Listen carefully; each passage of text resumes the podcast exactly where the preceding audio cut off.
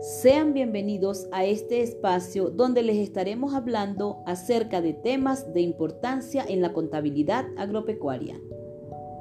Empezamos con la actividad primaria. Son aquellas actividades que comprenden todas las labores económicas o productivas basadas en la extracción de bienes y recursos provenientes del medio natural. Allí encontramos la agricultura, ganadería, apicultura, avicultura, entre otras. Para que esta actividad primaria se desarrolle, debe existir la unidad de producción, la cual consiste en una serie de elementos como instalaciones, herramientas y personas que trabajan en equipo para desarrollar uno o varios productos, pudiendo decirse que es la agrupación de los factores de producción, los cuales son tierra, capital, trabajo y tecnología.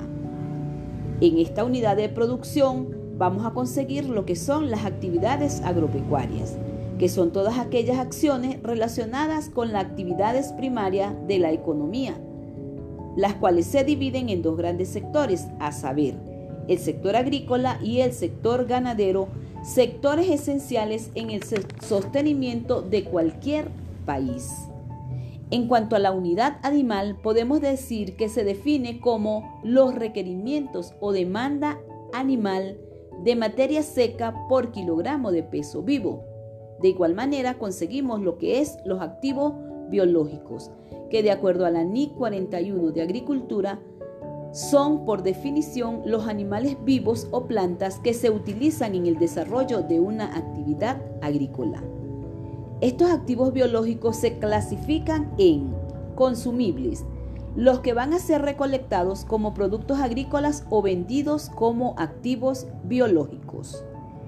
En crecimiento son aquellos que no han alcanzado su actividad de producción normal, pues se encuentran evolucionando para ello. En producción son los activos biológicos de origen animal o vegetal en etapa productiva, o lo que es lo mismo en un grado de madurez que permite la obtención de productos biológicos. Los terminados son aquellos que han completado su proceso de desarrollo biológico y están en condiciones de ser vendidos, transformados en productos agropecuarios o utilizados en otros procesos productivos. En cuanto al término cosecha, consiste en la labor de recolectar la planta o parte de la planta de interés para lo cual se sembró. Es decir, que pueden ser raíz, tallo, hoja, flores o frutos. Muchas gracias por su atención. Espero les haya sido de utilidad este contenido.